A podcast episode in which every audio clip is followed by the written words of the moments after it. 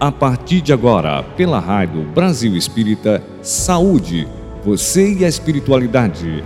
apresentação Carlos Alberto.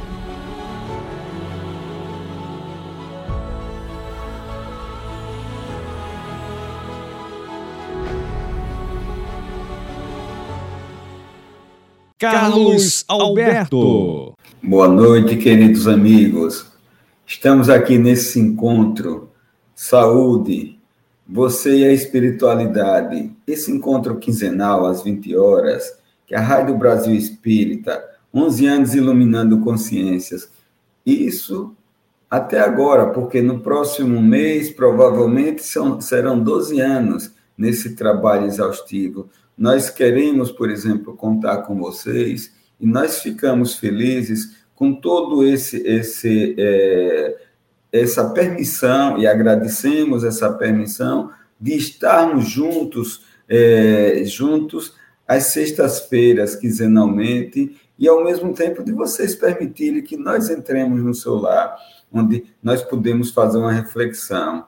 A princípio, nós gostaríamos, na verdade, de é, elevar o nosso pensamento ao alto, agradecer a oportunidade que nos é dada pelo alto, agradecer ao Mestre amado amigo Jesus, companheiro de todas as horas, pelas bênçãos derramadas e, ao mesmo tempo, pelo amparo através dos seus mensageiros de luz que nos chegam, nos dando um alento, um estímulo e nos proporcionando exatamente para que nós possamos abrir o nosso coração e que possamos desfrutar da luz que emana do alto.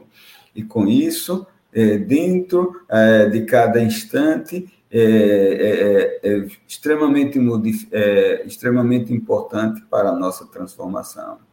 Então, nós gostaríamos de convidar o nosso amigo Jefferson Vasques para que ele pudesse exatamente dar o seu boa noite. Carlos, meu querido, boa noite. Satisfação estar contigo aqui, viu?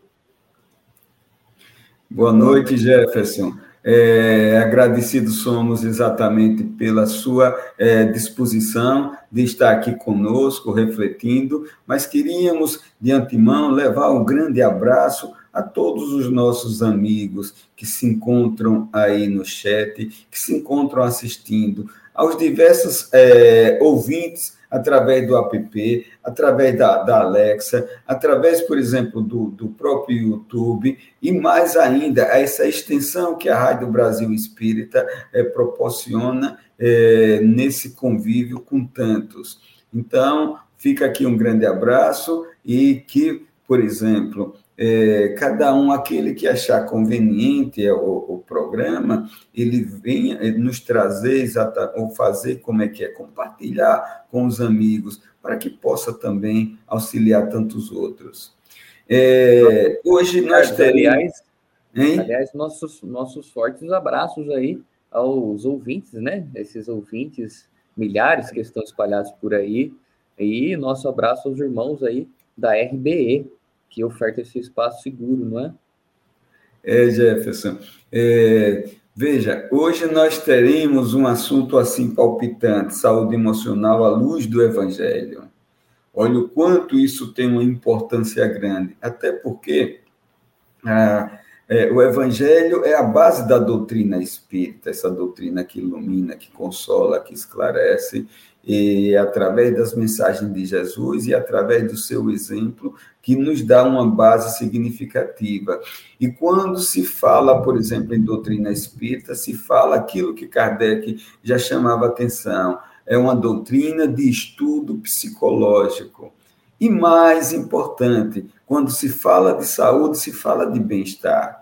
Isso não quer dizer que não exista doença mas existe o bem-estar que ele pode ser trabalhado, a necessidade que o próprio Evangelho traz de saber, sentir e vivenciar, é, do ponto de vista emocional, do ponto de vista significativo.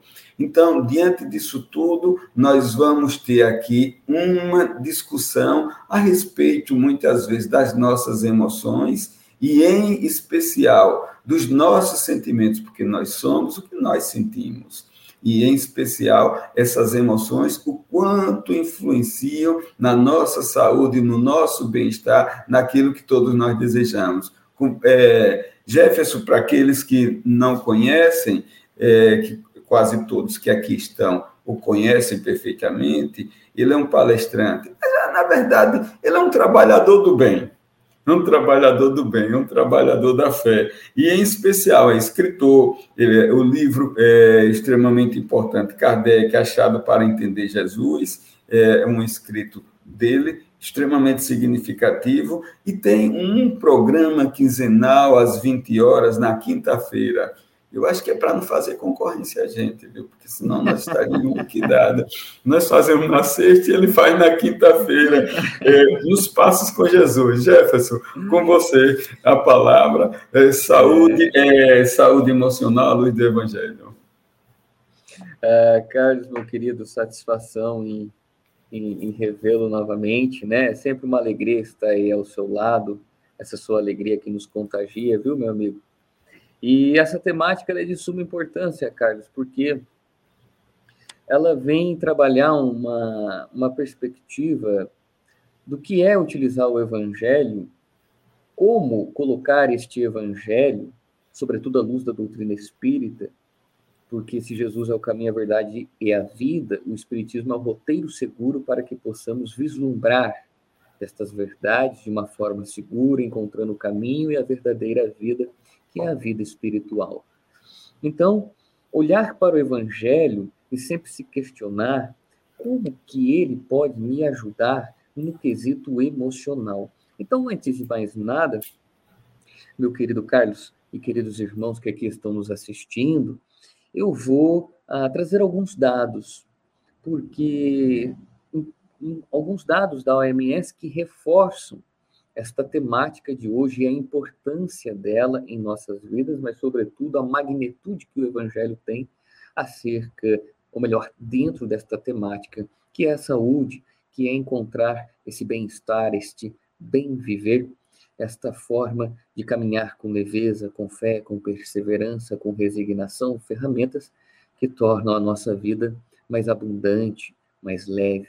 Então, a gente pega um dado lá uh, da OMS, que vai dizer que em 2019, 2019, Carlos e queridos irmãos, mais de um bilhão de pessoas, olha que interessante, e dentro deste um bilhão, 14% eram adolescentes. Então, mais de um bilhão de pessoas em redor do mundo viviam com um transtorno mental. Isto em 2019.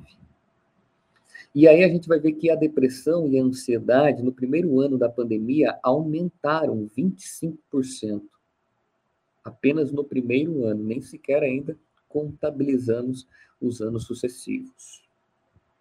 Então, outro dado é que a cada 40 segundos uma pessoa se suicida em derredor do mundo. Então, há dados, inúmeros dados da OMS trazendo essa emergência, aliás, Recentemente, a OMS escreveu dessa emergência, três passos para que os países possam implementar a importância da saúde mental no mundo, porque é uma pandemia silenciosa que vem se espalhando. Então, com base nessa temática, nesses dados, a gente vê que o adoecimento psicológico vem tomando os indivíduos a um nível acelerado. Mas o adoecimento psicológico, o que ele é? Ora, ele é fruto de um desequilíbrio do espírito, um desequilíbrio que surgiu perante um conflito emocional, um conflito que foi ali criado, seja nesta vida ou em outras vidas, por meio de nossas ações. Ações impensadas, ações equivocadas, ações que por vezes são guiadas no calor da emoção. E ora, se é o desequilíbrio que causa em nós a doença, porque aqui eu quero abrir um parêntese. Na obra Por que Adoecemos, no capítulo 1, Predisposições Mórbidas, a querida Lenice vai trazer a seguinte, a seguinte afirmativa, que a doença, de modo geral, vem do mental e é liberada através do físico. Então, ela deixa claro que toda doença no corpo é um, ela é, antes de tudo, fruto de um desequilíbrio espiritual, fruto de um conflito que está na mente, que está no espírito e que agora encontra vazão, encontra caminho através do corpo.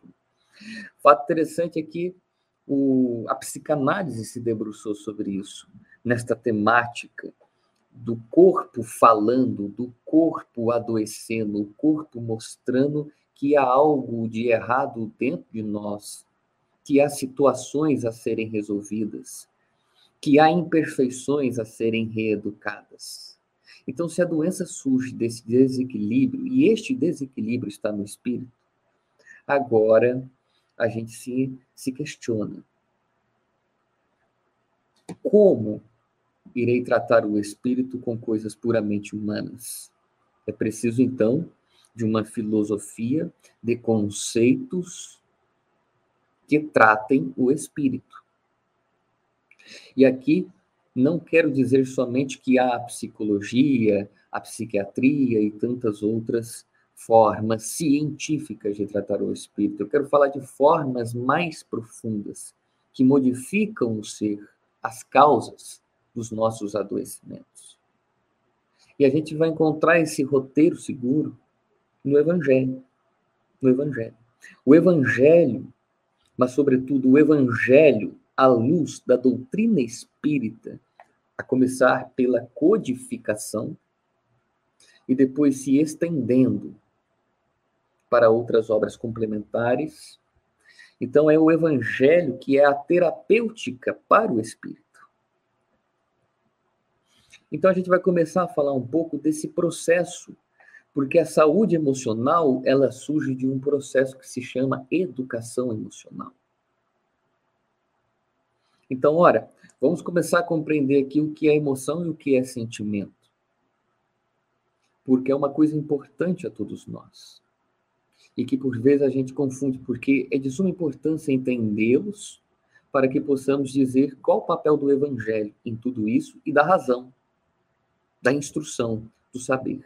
Então, compreende-se como educação emocional o ato de utilizar da razão para educar uma emoção.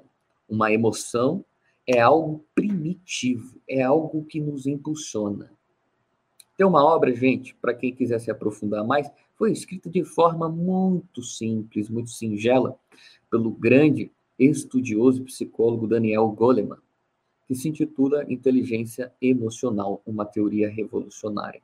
Goleman vai mostrar um aglomerado de emoções, mas, sobretudo, emoções básicas que governam o nosso ser. A raiva, o medo, a tristeza, o prazer, o amor, a surpresa. São formas de emoções primitivas, igual que é a característica de uma emoção. Peguemos a raiva. Por vezes, quando não utilizamos da razão para frear a raiva, para pensar sobre ela, para pensar formas mais saudáveis de dar vazão a ela, o que, que a gente faz? A gente dá uma vazão equivocada. Porque a mesma energia que é gerada pela raiva que me movimenta para dar um tapa em alguém, para gritar em alguém, é a mesma energia que me movimenta para correr, para me exercitar, para lavar um banheiro, para varrer uma casa. Tudo depende de como irei utilizá-la.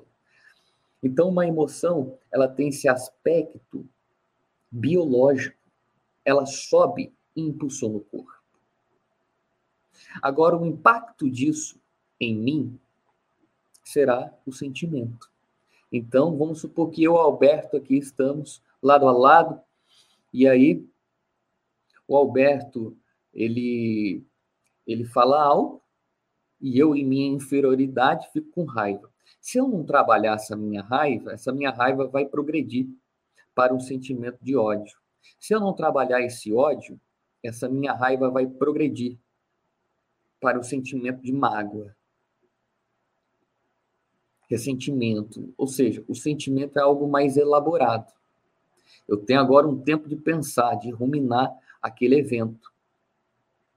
E aí eu transformo como eu quiser. E é exatamente nesse ponto, gente, que vai entrar essa saúde emocional que é fruto da educação emocional. Peguemos essa mesma situação que eu aqui dei, aqui de forma muito singela e simplória. Eu aqui e o Carlos, nós aqui juntos. Então o Carlos me fala algo e aí eu fico com raiva, ou seja, uma emoção básica se levanta em mim. E, eu, e se eu não tomar cuidado, eu vou sair falando ou cometendo algum equívoco. Mas aí eu pego, eu freio aquilo. E penso assim comigo, olha, não irei falar isso agora, vou esperar essa poeira que se levantou aqui abaixar. E quando ela abaixar, eu vou ligar para o Carlos. Aí eu espero um, dois dias, faço meu evangelho, esfrio minha cabeça e ligo para o Carlos. E falou, meu irmão, tudo bem com você? Tudo. E ali a gente estabelece um diálogo fraterno, um diálogo verdadeiro, que não fere, mas um diálogo que possibilita uma ressignificação dessa raiva. E no findar deste diálogo, eu quero entrar no telefone, se pudesse, dar um abraço no Carlos e vice-versa. Ou seja, aquela emoção que foi levantada no começo, a raiva, se transformou em um sentimento de amor, em um sentimento de empatia, em um sentimento de união. Isso é o evangelho agindo isso é educação emocional à luz da doutrina espírita, mas sobretudo do evangelho. Então eu tenho uma determinada situação em minha vida que me gera medo. Ora, o antídoto para o medo é a fé, porque a fé, a fé desvenda ao homem a verdade. E por vezes esse medo é uma é fruto de uma fantasia, e aí eu me debruço sobre aquilo e começo a pensar, porque seja esse medo real ou não, como vou enfrentá-lo? Como vou contorná-lo? E aí eu pego aquela passagem e relembro que mesmo com medo é preciso caminhar, aquela passagem de Simão Pedro, que mesmo com medo sai do barco, caminha, afunda, mas ele caminha, gente.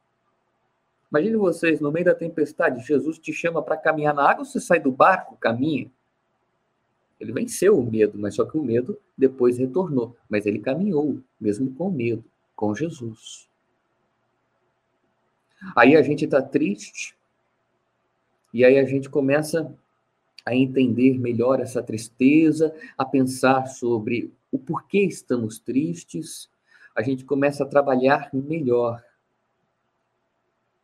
a gente começa a entender que essa tristeza não deve deixar nós parados inertes, ela deve nos servir como um instrumento de reflexão. E a gente começa a pegar, a pegar algumas lições de Jesus, não é isso? O que, que Jesus faz em frente a momentos de aflições, em momentos de adversidade? Ele orava. E aí a gente faz aquela oração se reanima, se revigora, começa a olhar essa tristeza por uma outra perspectiva, começa a entender que essa diversidade que está me gerando dor é preciso que eu enfrente com resignação e começa a colocar isso em prática. Quando vejo, aquela tristeza me fez progredir, me fez, uh, fez a minha fé se dilatar. Então, utilizar as lições de Jesus para a educação de nossos aspectos primitivos é de suma importância. Aqui quero abrir um parêntese a Carlos, aos queridos irmãos. Eu vi que o Eli entrou aí. Meu forte abraço a você, meu querido. Então, eu quero salientar que a proposta espírita e a proposta do Mestre Jesus não é uma proposta de repressão, mas de reeducação. Porque como o Carlos disse aqui, o que, que acontece com essas emoções que não são olhadas da maneira correta, com esses sentimentos que são negados? Eles saem no corpo, gente. Esses dados que eu trouxe aqui no começo da OMS são exemplos disso. Por que, que o mundo está adoecendo? Porque a gente tem indivíduos que estão em fugas de, em uma fuga constante de si. Porque é preciso mergulhar em si. Joana de Anjos até compara esse mergulho em sua obra, O Homem Integral. Ela compara esse autodescobrimento, este mergulho necessário, como um parto. Você mergulha, algumas coisas vão lhe incomodar, lhe causar dor, mas no findar deste processo você vai ter o bem-estar, vai conseguir viver com felicidade. Portanto, vai viver a verdadeira vida, a vida espiritual. E viver a vida espiritual não é se distanciar, gente, aqui, né, da vida material, mas é inundá-la com os prazeres do espírito para torná-la mais fértil, mais abundante. Então, utilizar as emoções ao nosso favor é a proposta do evangelho. Porque uma emoção, se bem utilizada, gente, ela colore a vida. O que é uma vida sem emoção? A gente pega os psicopatas, este quadro grave de espíritos enfermos, uma das grandes das grandes dificuldades destes indivíduos é entrar em contato com as emoções. É um excesso de irracionalidade.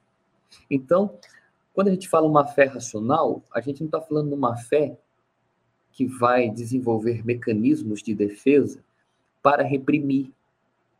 Então, por exemplo, ah, é uma coisa até interessante a gente trazer isso para a gente, para a nossa realidade de espíritos espíritas.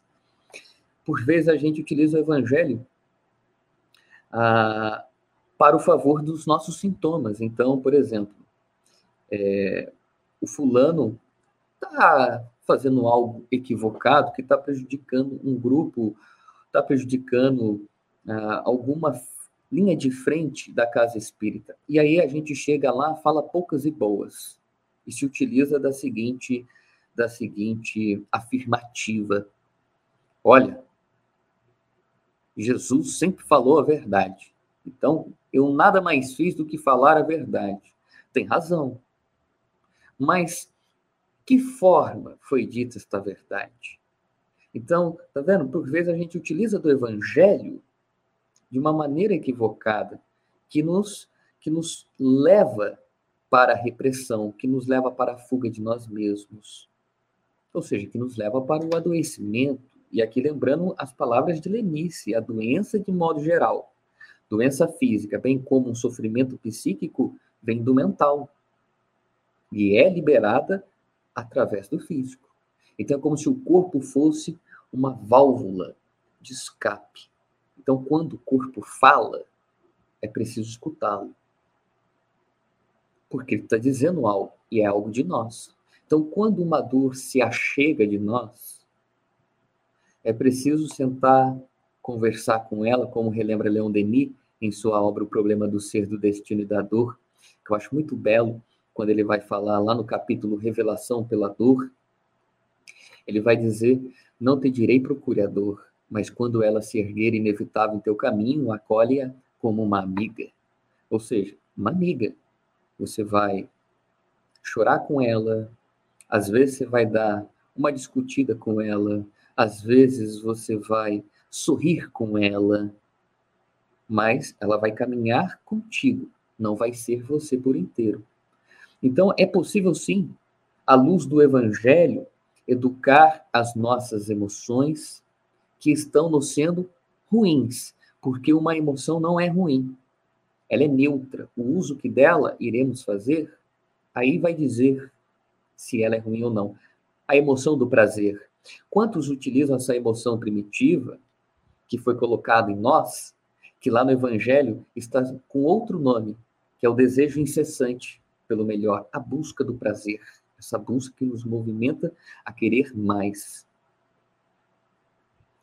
Mas uma coisa é interessante porque muitas vezes colocamos esta emoção na sexualidade descomedida, colocamos ela na matéria, colocamos ela nas coisas do ter, mas aquele que pega esta emoção e coloca ela nas coisas do espírito, gente, não há prazer maior do que ver que um ato pelo qual você foi uma ponte, beneficiou outro coração. Uma lágrima que até minutos atrás cessou porque você a escutou. uma barriga que estava com fome, que foi alimentada pelo pão que você deu a ela. Isso é prazer espiritual, olha lá, tudo depende de onde nós vamos colocar. Podemos ter prazer na matéria? Claro, podemos, devemos, mas não vivermos, colocarmos nosso prazer somente nas coisas do mundo.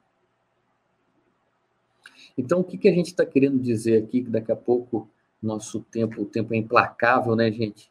E é claro que eu quero ah, conversar um pouco mais com, com o querido Carlos, mas esse tempo que é implacável, que nos busca aqui nessa noite, eu quero salientar que é preciso que pratiquemos um processo de educação emocional. E o evangelho, gente, é a melhor terapêutica para isso. Então eu tenho raiva. Por que, que você tem raiva? Eu tenho raiva quando alguém, Jefferson, não concorda comigo. Ora, então o Espiritismo diz: você está com excesso de orgulho. Então você precisa trabalhar aí. E o que, que Jesus coloca para trabalhar aí? O orgulho e o egoísmo que andam juntos. Ele coloca a humildade, ele coloca a caridade, porque com a caridade a gente se desprende de nós. Olha aí, ó, na prática, isso é educação emocional, gente. Isso é educação desses aspectos imperfeitos que surgem por vezes em nós, que estão em nossa personalidade. Por isso que, nesse exato momento, nós que temos todas essas informações, ah, por exemplo, peguemos, ah, aliás, só para salientar antes de ir para outra linha, peguemos estas informações ah, que temos a respeito da doutrina, e nós vamos começar a ver que a doutrina nada mais é do que o evangelho redivivo. Ela agora abriu a caixa de ferramenta do evangelho e cada pérola terapêutica é utilizada para apertar um parafuso, para soltar, para colocar uma madeirinha aqui, porque isso aqui precisa ficar, precisa de um suporte. É como se fosse ferramentas emocionais que utilizamos. Então, peguemos essa mania que temos de criticar o outro para fugir de nossos conflitos, para fugir de nossas fragilidades. Tá lá, Jesus ensina. Por isso que ele é o maior psicoterapeuta por excelência. O argueiro é a trave no olho. O próprio fato de eu estar olhando para o outro significa o quê? Que eu estou fugindo de mim. E já há um equívoco aí. Já há uma imperfeição a ser trabalhada. Então, isso é interessante trabalhar essa ótica, porque por vezes, Carlos, meus queridos, eu percebo que há uma certa dúvida de como vou utilizar o evangelho, a doutrina espírita, para educar as minhas emoções. Aqui, ó, foi dito. Mas eu quero finalizar colocando uma reflexão. Jesus, no Sermão da Montanha, reflexão que coloquei na obra Kardec, a chave para entender Jesus. No Sermão da Montanha, quando a gente para para analisar aquilo, quando, eu lembro quando eu li o Sermão da Montanha pela primeira vez, sabe, Carlos, eu fiquei maravilhado. Maravilhado era como se eu já estivesse relendo, e de fato eu estava, mas, sobretudo, quando eu foquei ali nas bem-aventuranças, meu amigo, eu enxerguei ali um padrão, uma linha encadeada, onde uma virtude, uma bem-aventurança, além da consequência que ela gera em nossas vidas, conduz a outra de forma segura. E Jesus fez questão de abrir o sermão da montanha com as bem-aventuranças, mas, sobretudo, com a primeira virtude que deve ser adquirida por todos os homens. Bem-aventurados os pobres de espírito. Ou seja, bem-aventurados os humildes, porque deles é o reino dos céus. Ou seja, o reino dos céus é construção íntima. E ele só pode nascer em nós pela humildade. Sem humildade, a gente enxerga o outro como rival, a gente não mergulha em nós. A gente não aceita os nossos defeitos, as nossas falhas. A gente não vai se dedicar nesse processo de educação emocional barra reforma íntima, porque reforma íntima é educação emocional. A gente vai o quê? Fugir de nós. E aí depois Jesus coloca que a humildade conduz o indivíduo à resignação. bem-aventurados os aflitos, que depois a humildade, junto com a resignação, tornam o espírito manso. Olha que, que didática fenomenal de Jesus. E essas três juntas conseguem nos tornar espíritos justos e não justiceiros. Porque agora faremos a, buscaremos a justiça com amor e com caridade. E aí, misericordioso, puro, pacificador, vai conduzindo. Então, nós temos na bem, nas bem-aventuranças, em suma, um roteiro seguro, que é desvendado na obra O Livro dos Espíritos, no Evangelho segundo o Espiritismo, que é trazido de forma tão singela e tão profunda para somente vivermos. Nós temos na bem, nas bem-aventuranças um roteiro seguro para que virtudes, que emoções, na verdade, que virtudes devo trabalhar, devo conquistar.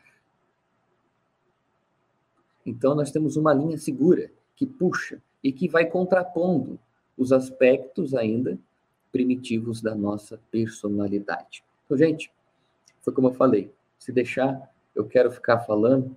Ah, o, o, Carlos, o Carlos é palestrante, ele sabe desse negócio aí, né? Pode deixar ficar falando muito, não, Carlos. Deixar a gente fala, fala, fala, né, meu amigo? Por favor, é, é, entra aí. Eu devo avisar, Jefferson, obrigado, sim, eu devo avisar você que você teve uma, uma, uma frase que você colocou agora, assim, quase, ne, quase nesse, nesse término, aí você fez, eu estou finalizando. Você está esquecido, você não está finalizando. Finalizando, não. Não vai ser liberado, Apenas... não. Você não vai ser liberado, não.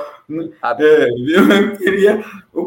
Eu queria, por exemplo, sugerir, eu queria que os nossos ouvintes, que os nossos é, espectadores é, trouxessem os seus questionamentos para Jefferson, que ele fez uma abordagem assim extremamente significativa. Mas antes de mais nada, Jefferson, eu queria mandar um abraço para Patrícia, é, Doris, Mariana, Elaine, é, é, é, Marina, Marina, é Carlos Boana, Edilena, Oswaldo, Rosa, Angélica, Tânia, Lígia, Ioiô, Ioiô, que nós conversamos um pouco antes de entrarmos aqui, na verdade, Eli, Antonieta, Valneide e José do Vale. Todos esses amigos que aqui estão, e os que estão assistindo pelo app e por todas, a, todas as, as redes de transmissão que a Rede Brasil Espírita, a Rádio Brasil Espírita faz nesse momento. Eu queria, eu tenho uma coisa que você me chamou a atenção e me lembrava aqui, é, a respeito exatamente da importância do nosso olhar diante das coisas. De repente, é, você falou em algo assim significativo é, que eu posso fazer, ou você pode fazer, e eu, por exemplo, é, despertar um sentimento negativo. É, aí vou, eu fico aqui, me transformo eu digo, não, não vou falar mais com Jefferson, não vou mais comentar, oh, mas eu posso, por exemplo, também é chamar alguém que esteja mais próximo da gente. Poxa, Jefferson, eh, Jefferson é, está assim com esse comportamento, vamos dar um pouco mais de atenção a ele, vamos cuidar porque ele tem uma necessidade. Veja, o problema foi o mesmo, mas o meu olhar e a minha atitude foi diferente, foi totalmente diferente. Então, veja quando você se referiu agora aqui no, no final da sua fala, é, se referiu à humildade, a humildade é exatamente a maior virtude que nós podemos ter. Não tem as outras, as outras, por exemplo, as outras virtudes, elas não existem se não existir humildade. É fundamental, é, é, básico. Então, eu queria lhe trazer uma coisa assim, é, dentro do que foi abordado, enquanto. É, veja, é a respeito exatamente da, dessa necessidade de renovação que nós temos constantemente. Nós estamos num processo contínuo de evolução. Então, mas há uma renovação em amor, uma renovação, por exemplo, dos nossos bons sentimentos, porque nós somos o que nós sentimos. Então, como você falou, a reforma íntima, a reforma moral, a reforma espiritual, que vai nos dar o bem-estar, que vai nos dar essa saúde, essa saúde espiritual, essa saúde emocional. Então, é, o que, que você diria desses desafios é, como oportunidade de crescimento, como experiência individual, para todos nós que vivemos a cada dia tendo a necessidade de vencermos as nossas más inclinações. O que você diria disso aí? Olha, Carlos, é, eu gosto da proposta espírita que nos mostra de forma muito resumida que treino é treino, jogo é jogo. É que na vida, nas experiências sucessivas, seja pelo amor, mas sobretudo nas adversidades que por vezes são dolorosas, que nós temos uma possibilidade de entrar em contato com quem realmente somos. Há uma frase dentro da psicanálise que é a seguinte: o sintoma é o caminho para a cura. Em um sentido, aqui trazendo para a live, é preciso entender que a dor que muitas vezes é aquilo que nos gera sofrimento, nada mais é do que uma possibilidade, do que é, nada mais é do que um espelho para que possamos nos ver, para que possamos crescer. Na obra Depois da Morte, lá na última parte desta obra de Leon Denis, Paladino da Doutrina, Denis vai trazer, Carlos, uma, uma coisa muito linda que eu guardo sempre para mim, sabe? Que ele vai dizer que essa fé inabalável, esse misto de razão com sentimento, de razão com amor, esta fé que é a proposta espírita, tá? Esta proposta espírita, esta fé, só pode ser construída nas adversidades. Entendeu? Então, nesse sentido, esta fé espírita que vem nos trazer as adversidades, que vem mostrar como lidar com a adversidade. Portanto, eu acho que a dor é um instrumento memorável, ela é sagrada. Jesus a, a consagrou, como relembra o Espírito da Verdade, no capítulo 6 do Evangelho segundo o Espiritismo, no Jardim das Oliveiras. Por isso que ela é uma possibilidade enorme de vasculhar o que temos, mas, sobretudo, mudar a visão que temos, essa percepção que você disse aqui. Gente, a gente não precisa enxergar como carrasca, como uma ferramenta de, de punição. Não. A gente pode enxergar como uma possibilidade de renovação, de melhoria, de crescimento. E é por isso que eu acho a proposta espírita tão bela, porque ela não vai nos retirar da vida, ela não vai dizer assim: olha, você não vai sofrer. Ela vai dizer: olha, você está em um mundo de provas e expiações, você vai sofrer, mas você pode também ser feliz. E você vai ser feliz na medida que você mergulha em si, na medida que você se ama e ama, na medida que você começa a entender o que é a dor e como fazer dela um instrumento para a sua cura. É preciso escutar o que ela fala. Escuta o que a dor fala e começa a perceber o que, o que a gera ou o que essa dor vai nos trazer para melhorar, ou o que esta dor, esta doença, esta adversidade quer que desenvolvamos. Que virtude. Então, essa visão que eu tenho, meu querido, que eu acho é de suma importância, é na dor que o indivíduo se elabora e é no amor que ele se aperfeiçoa. Obrigado, Jefferson. É, realmente isso tem uma importância muito grande e que, na verdade, é, só pela renovação é que nós vamos progredir a nossa alma, nós vamos é, adquirir a maturidade espiritual, que vai nos trazer o bem-estar, que vai nos trazer a saúde emocional, porque, na verdade, nós estamos em construção, e toda renovação e transformação é uma obra divina. É, atua durante todo o tempo para que nós estejamos bem, para que nós alcancemos é, um, um, estado de segurança e nos aproximemos cada vez mais é, da, é, de Deus, nos aproximemos cada vez mais do reino de Deus que Jesus tanto falou. Então, a natureza externa, as alterações, elas são lentas, mas nos sentimentos as alterações são profundas. Então, muito boa colocação que você trouxe. E aqui nós temos um, um questionamento de Eli Freire, que obrigado Eli pela participação, e ele tem uma pergunta assim importante: como afirmar que as emoções são neutras? uma vez que elas mexem com o nosso organismo, como, por exemplo, adrenalina na corrente sanguínea. É uma coisa assim muito interessante quando se fala que a emoção pode ser neutra, a emoção pode ser destrutiva e a emoção pode ser construtiva, na verdade, renovadora. Então, muito boa pergunta ali. É, vamos, explorar, vamos explorar aqui, Jefferson, viu? É. Olha, essa, essa pergunta fantástica, ele sempre muito participativo aí nas lives. Um forte abraço, meu querido. Olha, quando eu digo neutra, eu não digo no sentido de ação que ela tem no corpo, porque o fato é que, de forma fisiológica, ela desencadeia. Agora, o que vai tornar uma emoção ruim ou não é o uso que dela iremos fazer. Então, neste sentido de ação ou seja, de encontrar vazão no nosso comportamento, ela é neutra. Ela é neutra, né? Foi como eu dei, eu dei um exemplo aqui que não é meu, não é minha fala, foi foi uma live que estive com o querido Alberto Almeida.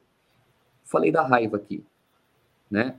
É a energia raivosa quando ela vem no corpo, como bem relembra ali, ela coloca uma série de coisas em você ela mexe com o corpo. Agora, como que você vai externalizar esta raiva é o que vai dizer se essa emoção foi ruim ou não, se ela foi destrutiva ou construtiva. Então, nesse quesito, quando eu digo que a emoção é neutra, é no sentido comportamental.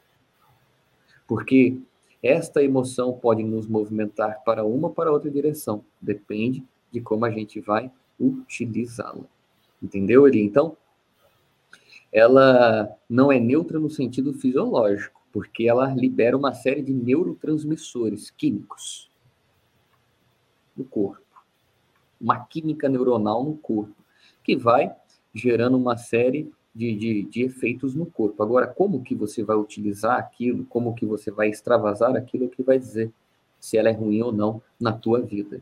Sentir prazer é ruim? Não. Agora, como você vai utilizar, como você vai externalizar isso através do seu comportamento, seja ele verbal ou seja ele um ato físico, é o que vai dizer se essa emoção é negativa ou é positiva. Exato. Muito bom. Até porque, por exemplo, isso tem uma interferência orgânica imediata, um pensamento negativo, ele nos dá uma modificação bioquímica imediata pelos neurotransmissores, pela, é, pelos receptores que as células têm, e que modifica imediatamente, acelera o meu coração, é, modifica a minha respiração. Isso é imediato. Então, é algo que. Imagine, por exemplo, quando isso trata-se de um transtorno que é repetitivo, persistente, então, quando você fala, por exemplo, em doença e faz um relacionamento com desequilíbrio, como você iniciou, então isso tem uma importância grande. Saúde seria o oposto, equilíbrio.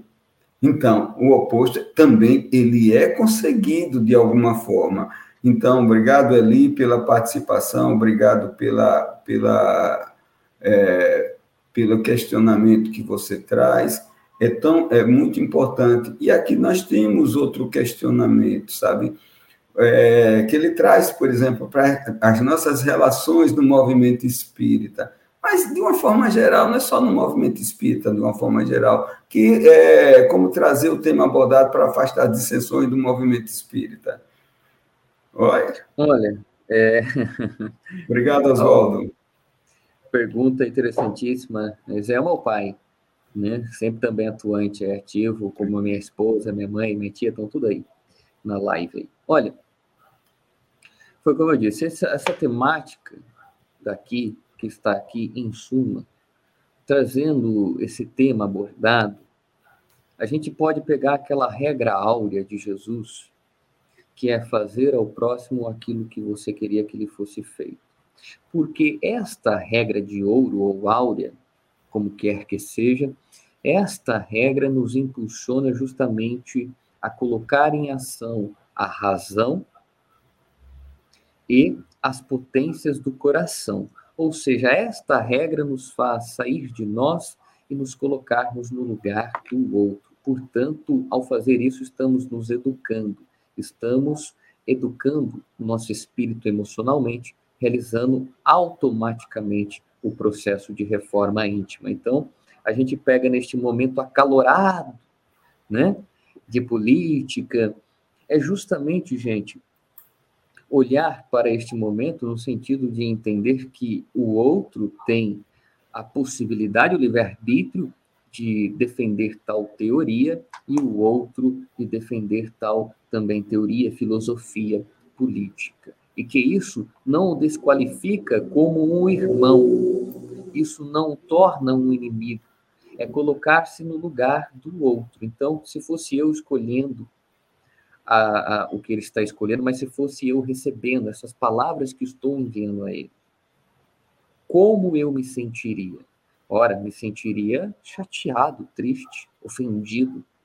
Então agora eu penso como que eu posso colocar minha palavra com mais amor. Aí, ó, de forma prática o que abordamos na noite, sendo feito através da regra áurea de Jesus. Por isso que Carlos é o maior psicoterapeuta por excelência, psicopedagogo, é o médico de almas.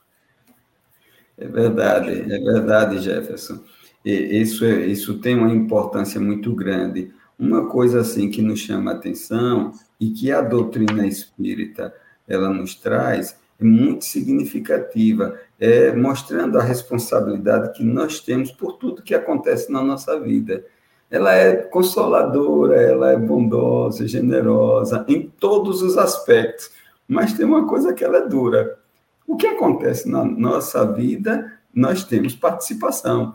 Então, é, dentro desse, dessa, dessa visão, que é importante para que nós possamos fazer reflexão, para que nós possamos nos esforçar para mudarmos, então, vem aqui. Ô Jefferson, quando nós olhamos, de repente, os atos alheios no sentido crítico, ou nos prendemos apenas a essa questão é, crítica é, contínua, persistente, será, por exemplo, que nós não estamos. É, tentando desviar o nosso olhar de nós mesmos? Olha, Carlos, é, vamos abrir um parêntese. Carlos, você que, que, que, que, que sabe mais até do que eu, se você lembrar, você, eu sei pouco, rapaz, e você é uma enciclopédia. Então, se você lembrar, Carlos, por gentileza, você coloque aqui, há um capítulo no Evangelho segundo o Espiritismo, onde São Luís responde três perguntas que Allan Kardec faz a ele a respeito exatamente do que você falou. Ora, vamos analisar. Olhar o mal, ou seja, negar o mal onde ele tem, não iria, não iria impelir a sociedade para o progresso. Então é preciso olhar o mal onde há o mal. Agora, os olhos são a candeia do corpo. E é preciso entender que, por vezes, aquele mal não está ali, está aqui. Agora, que se esse mal só faz mal àquela pessoa, nós podemos, por um gesto de caridade, chegar e conversar com ela. Mas o que o Espírito São Luís vai dizer é que se esse mal afeta um conjunto, é preciso que este irmão ou que estas pessoas sejam sim, ah, sejam levadas de canto, conversar com ela com muito amor, com muito carinho, que haja esta correção no amor e na caridade, mas ela deve ser feita. É um dever, ele coloca. Mas, na maioria das vezes, não é isso que ocorre. Numa grande parte, aliás, como você falou, a gente olha o defeito do outro, a gente olha o que está no outro para fugir de nós mesmos. O nome disso se chama projeção. Então, você projeta no outro a culpa que é sua. Você projeta no outro o defeito que é seu. Por quê? Porque ele é uh, ele gera um desprazer na consciência, porque é difícil se olhar, é mais fácil fugir e culpar o outro. Então a gente pega é, pessoas que chegam por vezes conversando conosco, reclamam de uma vida inteira e tudo mais, mas sempre há um momento da terapia, sabe, Carlos, que é se chama retificação subjetiva e parte dessa retificação é uma pergunta muito simples, que é o que Freud traz, né? Parte desse problema do qual você se queixa, qual a sua participação nisso? Porque, gente, é. essa pergunta é importante, porque quando a gente faz ela, tá, isso que eu estou culpando o outro, é meu ou é dele? Ademais, este problema que está na minha vida e que demando a outras pessoas, qual a minha participação nisso? Porque a gente foge enquanto está no corpo. Desencarnou, não foge da consciência. Aqui a gente tem uma série de mecanismos de defesa, tem o próprio corpo que nos ajuda, Gente, lá não tem como no plano espiritual.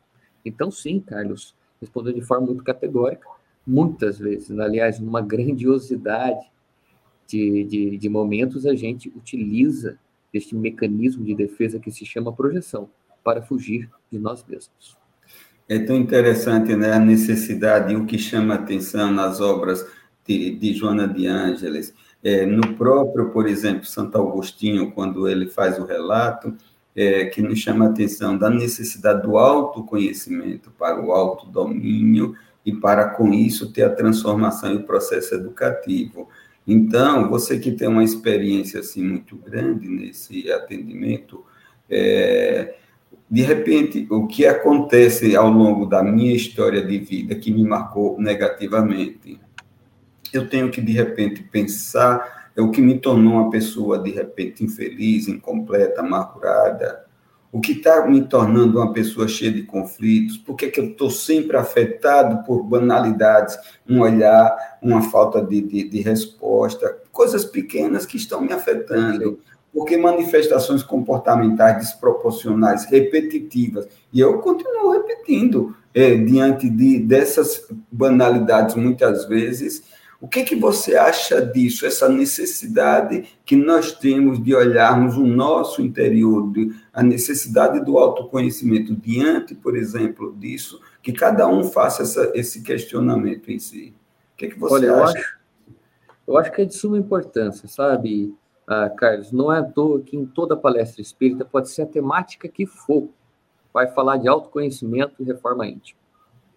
Observem para os senhores verem pode ser a temática que for, seja ela no, no, numa perspectiva mais filosófica, mais religiosa ou mais científica, reforma íntima e autoconhecimento. Por quê? Por que, que se fala tanto nisso? Porque, gente, nós somos um espírito imortal, vivenciando uma experiência humana.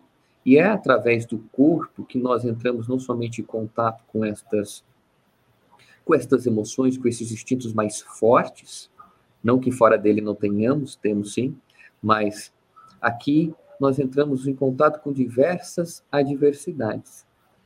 E é importante entender que essas adversidades, como aqui foi dito anteriormente, é um caminho, é um convite para o autoconhecimento. Porque, olha, tem um dado, Carlos, na obra O Roteiro, que se encontra na lavra do nosso amado Chico Xavier, onde Emmanuel, na mensagem que se intitula O Grande Educandário. Isso, Carlos, a gente está falando aqui, e queridos irmãos que estão nos assistindo, é, talvez há mais aí de 20 anos, a 80, 90 anos atrás, para mais. Aí, né? Mas ele foi asseverar essa verdade aí para nós nessa mensagem, onde ele vai dizer que naquela época, aí uns, uns 50, por aí, 50 anos atrás, havia mais de 20 bilhões. 20 bilhões de espíritos, esperando uma oportunidade para reencarnarem, ou seja, para se tornarem almas, para estagiarem. Então, estar encarnado é uma oportunidade preciosa. E aí, entendendo que aqui a gente veio não para sofrer, mas para eliminar, para dissolver as causas que nos fazem sofrer, se a gente precisa eliminar, se a gente precisa ter esse equilíbrio, esse autocontrole, fazer este processo de reeducação moral, como que a gente vai fazer isso sem se conhecer? Imaginemos o seguinte, Carlos. A gente tem uma casa. Você fala para mim. Você me entrega essa casa aqui, Jefferson. Eu quero, eu quero mudar essa casa.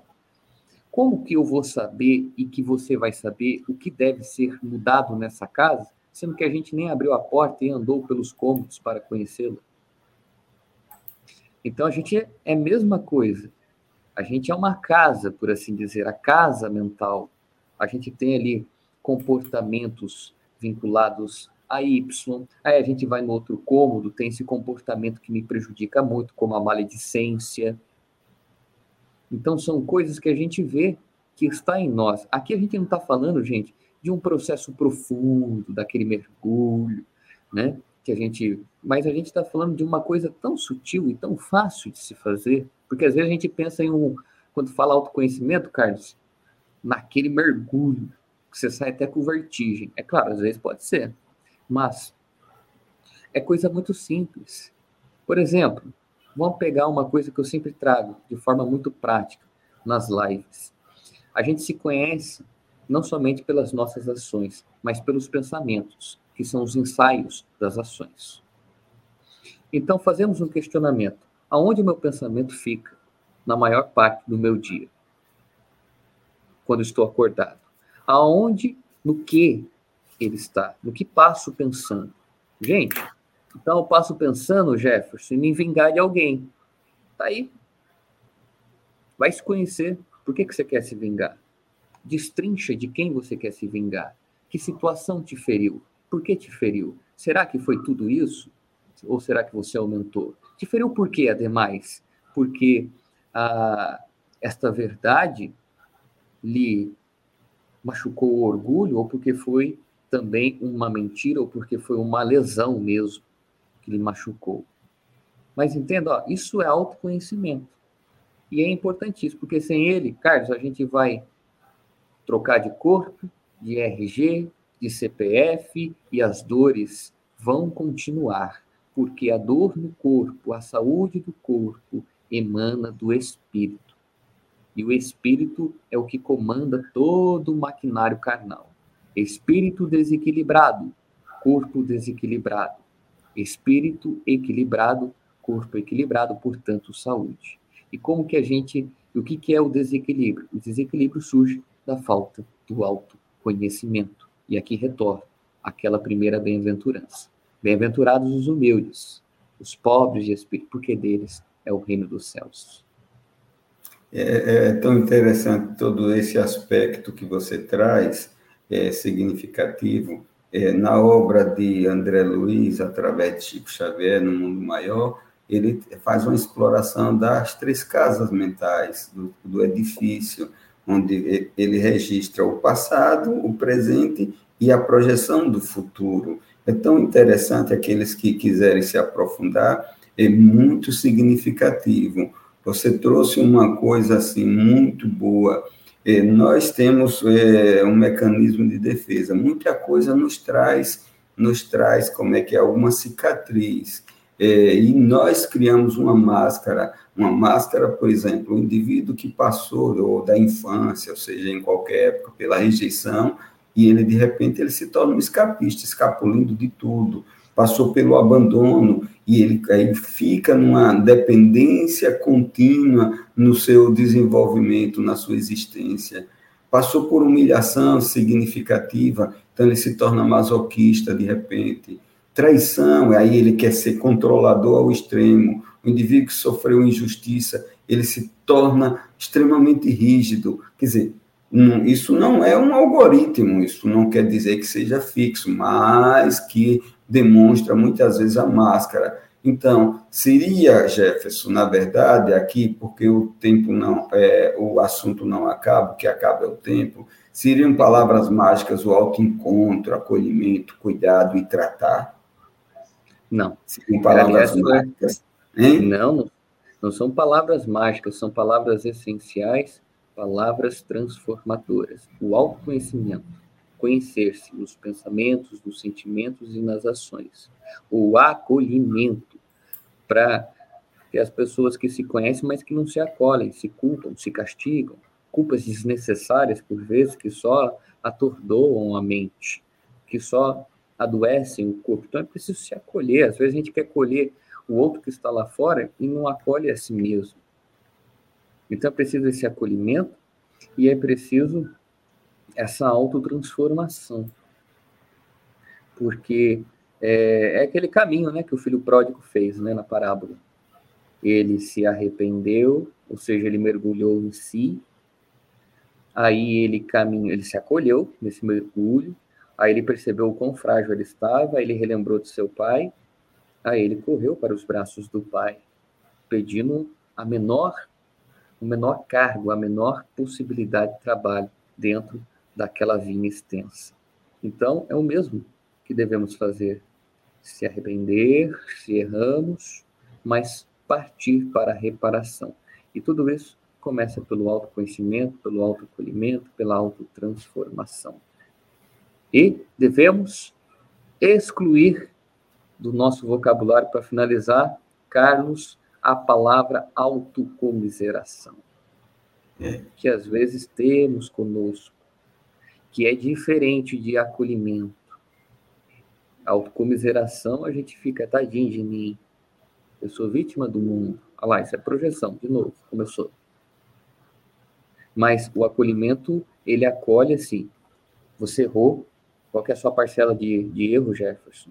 Que passos te levou a esse erro? Mas calma, vão para cima, vão melhorar, e tem muito tempo, vão aproveitar esse tempo para trabalhar calma. Tem um segundo, tem infinitas possibilidades, é, mas se acolhe e continue. É verdade, Jefferson. Jefferson, infelizmente o tempo é, é, está acabando, porque nós ficaríamos aqui conversando a noite inteira. É, você colocou uma coisa assim que eu reputo assim de extrema importância. E às vezes já, já ouvimos até, ah, não se conhece o, o espírito, não se conhece o indivíduo, não é só pela ação, mas pela reação.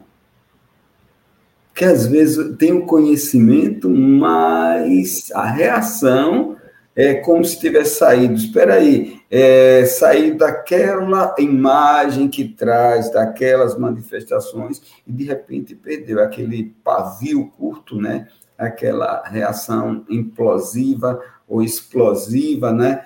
Na verdade, que termina criando cicatrizes muitas vezes e às vezes até se colocando assim, saiu sem querer, foi a gota d'água. Na verdade, é, é uma educação de sentimentos que precisa ser trabalhado cada vez mais. Então, Jefferson, muito obrigado, obrigado. Então, é muito interessante esse aspecto, por exemplo, que você toca, mas e levar em consideração que alguma coisa nesses nossos relacionamentos, é, a palavra correta e a ação correta é o que todos nós necessitamos, desejamos, e o que as pessoas esperam de todos nós também, para que possa receber o afago, o amparo, a proteção, mas sem comiseração. Muito pelo contrário incentivando a pessoa a crescer, a se desenvolver, a adquirir a maturidade espiritual pela qual as oportunidades que as adversidades proporcionam e a misericórdia divina trabalha continuadamente. Fica para você é, a, a despedida dos nossos amigos aqui, Jefferson, e fica aqui uma intimação para uma nova etapa que nós possamos conversar a respeito a respeito de todos esses aspectos do evangelho. Veja, nós trouxemos para cá os passos é, os passos de Jesus.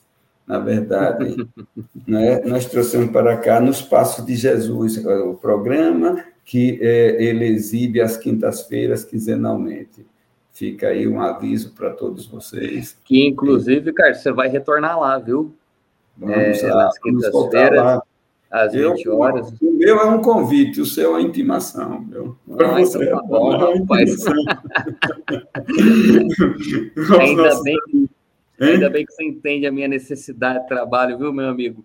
Para que você possa estar me escutando e vivenciando, me colocando a vivenciar isso. Olha, meu forte abraço a você, meu forte abraço a todos que aqui estiveram conosco e que a paz de Jesus se faz presente em cada coração e que relembremos as palavras do, do codificador que se encontram em obras póstumas, porque no fim dessa jornada, gente, que a gente tenha essa serenidade de Allan Kardec, onde ele diz: feito isto, ou seja, terminando aquele último trabalho que ele tinha para fazer, estou pronto para partir, e quando Deus quiser, é só me chamar. Então, que a gente possa chegar nos nossos últimos dias, que a gente não sabe quando, mas com essa certeza, com essa satisfação de que fizemos este mergulho e de que nos esforçamos para o máximo possível para nos melhorarmos na presente encarnação. Obrigado, um Jefferson. Obrigado por essa forma serena de, de colocar as coisas que tocam o nosso coração profundamente. Queríamos agradecer aqui aos nossos irmãos que participaram é, do, do, dessa, desse encontro reflexivo. Queria é, transmitir um grande abraço fraterno e, e, solidário a todos que acompanharam pela, pelo, pelo app e aqueles que vão, é, que não puderam assistir, que irão assistir pelo YouTube nessa programação é, repetida e, ao mesmo tempo, é, repetida pela Rádio Brasil Espírita. Queria agradecer a Márcio, é, a Neuzinha e, em especial, a nossa querida amiga Ioiô Jatobá, que ficou aqui na técnica. Sem ela, nós não estaríamos nem do lado. Não dá, não. Ioiô, um grande abraço, obrigado, sim. Obrigado, Jefferson. Um grande abraço. Eu que agradeço, meu querido. Um abraço. E fica aqui até o próximo encontro nosso. Um grande abraço a todos.